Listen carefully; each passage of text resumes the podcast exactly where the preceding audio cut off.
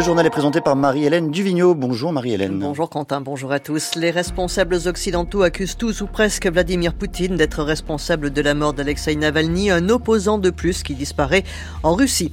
Et puis départ aujourd'hui d'une marche entre Bordeaux et Lyon pour soutenir la coopérative Raikop et son projet de ligne ferroviaire entre les deux villes. Il faut que la vérité soit faite, c'est ce que réclame ce matin Amnesty International au lendemain de la mort en prison de l'opposant russe Alexei Navalny. Comme lui, de nombreux opposants à Vladimir Poutine, dénonçant la corruption, les exactions de l'armée russe ou encore la guerre en Ukraine, l'ont payé de leur vie ces dernières années. Et le moins qu'on puisse dire, c'est que la liste de ces opposants mystérieusement disparus est longue, Omar Waban.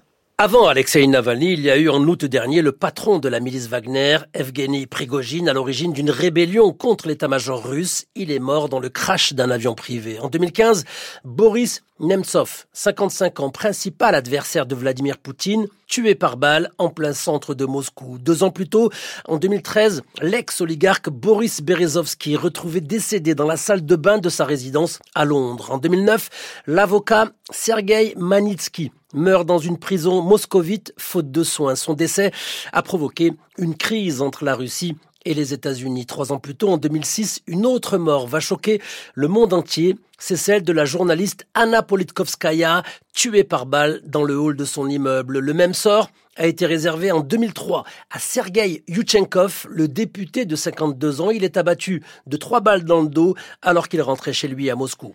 Les réactions occidentales sont unanimes. Vladimir Poutine est responsable, affirme le président américain Joe Biden, tout comme l'Union européenne. Pour Emmanuel Macron, le décès d'Alexei Navalny dit la faiblesse du Kremlin et la peur de tout opposant. Le président français recevait hier soir son homologue ukrainien Volodymyr Zelensky, avec qui il a signé un accord bilatéral de sécurité comportant essentiellement des engagements de principe en termes d'appui militaire et civil. Un accord visant avant tout à réaffirmer le soutien à l'Ukraine au moment où cette dernière connaît des difficultés sur le front.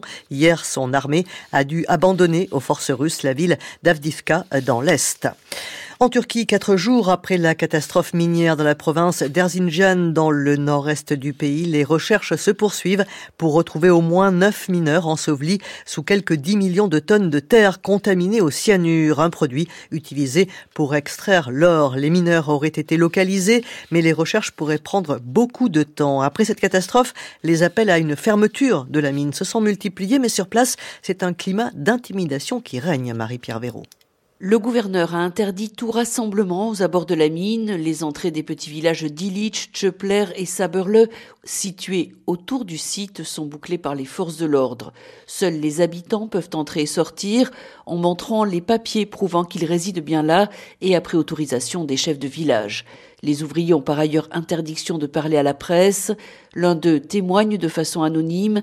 Il dit qu'il est employé depuis dix ans par la mine, que plusieurs alertes ont été données ces derniers mois sur la dangerosité de cette énorme masse de terre, chargée notamment de cyanure. Un sous-traitant a retiré ses ouvriers, mais la direction de la mine a poursuivi l'exploitation. Les gens sont, dit-il, réduits au silence, tous voudraient parler mais ont peur. Il fait par ailleurs état de plusieurs mails envoyés par la direction leur interdisant de se réunir. Les irrégularités, ajoute-t-il, ont débuté en 2020 lorsque SSR Mining a acheté 80% de l'entreprise. La pression était mise pour toujours plus de production les mesures de sécurité réduites au minimum, gants et lunettes seulement. Une enquête a été ouverte, huit personnes arrêtées.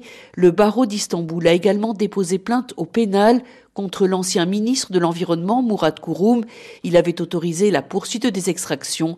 Il est également l'actuel candidat du pouvoir à la mairie d'Istanbul. Donald Trump condamné à une amende de 355 millions de dollars pour fraude financière au sein de son empire immobilier et interdit de diriger des entreprises dans l'État de New York pendant trois ans. L'ancien président américain qui espère euh, retrouver la Maison Blanche en novembre dénonce un jugement totalement bidon contre lequel il va faire appel.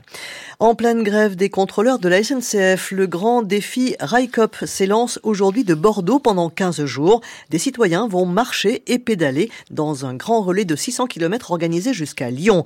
Objectif, attirer l'attention sur la nécessité d'une nouvelle ligne de train Bordeaux-Limoges-Lyon, une liaison abandonnée par la SNCF il y a 10 ans et à laquelle la coopérative Raikop veut redonner vie. Mais depuis la mi-octobre, La petite société est en redressement judiciaire et son projet suspendu à une décision du tribunal de commerce de Cahors attendue dans deux mois, Valentin Bertrand.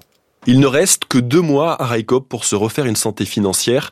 En attendant, la situation de la coopérative aux 15 000 sociétaires reste critique, comme le résume son président, Nicolas de Bézieux. Ça peut être euh, un happy end, comme ça peut être euh, malheureusement la fin de Raikop, par exemple. Pour réduire ses coûts, Raikop est déjà passé de 35 à 4 salariés. Elle est maintenant contrainte de revendre les deux trains censés relancer la ligne Bordeaux-Lyon, seul moyen de faire rentrer de l'argent frais. Mais la transaction est pour l'heure bloquée à cause d'un litige avec la société en charge de leur rénovation. Quant aux appels à l'aide, ils sont restés lettres mortes, regrette Nicolas de Bézieux. J'avais écrit une lettre au président de la République, à Emmanuel Macron, en septembre. J'ai été renvoyé vers euh, Bruno Le Maire et d'ailleurs, j'ai toujours pas de réponse euh, du cabinet de Bruno Le Maire pour ne serait-ce que discuter du projet avec lui. Aujourd'hui, le constat, c'est qu'il ne faut plus rien attendre en fait de l'État. Donc euh, maintenant, nous, on se tourne vers des acteurs privés. En l'occurrence, le fonds d'investissement espagnol Serena Partners, prêt à aider Raikop à se relever si le tribunal de commerce de Cahors autorise la poursuite de l'activité. Un partenariat bienvenu, mais trop tardif, estime Gilles Dansard, le rédacteur en chef du site internet spécialisé Mobilettre. La faiblesse de Raikop, c'est vraiment son financement. C'est pas forcément le fait que ce soit une coopérative, c'est juste que c'est une coopérative qui a été sous-capitalisée et qui n'a pas réussi à convaincre suffisamment d'investisseurs, qu'ils soient publics ou privés, de l'aider à tenir euh, son idéal. Et dans le meilleur des cas, il faudra attendre au moins deux ans avant de revoir circuler un train sur cette ligne du Massif central. Les infirmiers libéraux appelés à la mobilisation aujourd'hui, ils réclament des revalorisations et la reconnaissance de la pénibilité de leur métier.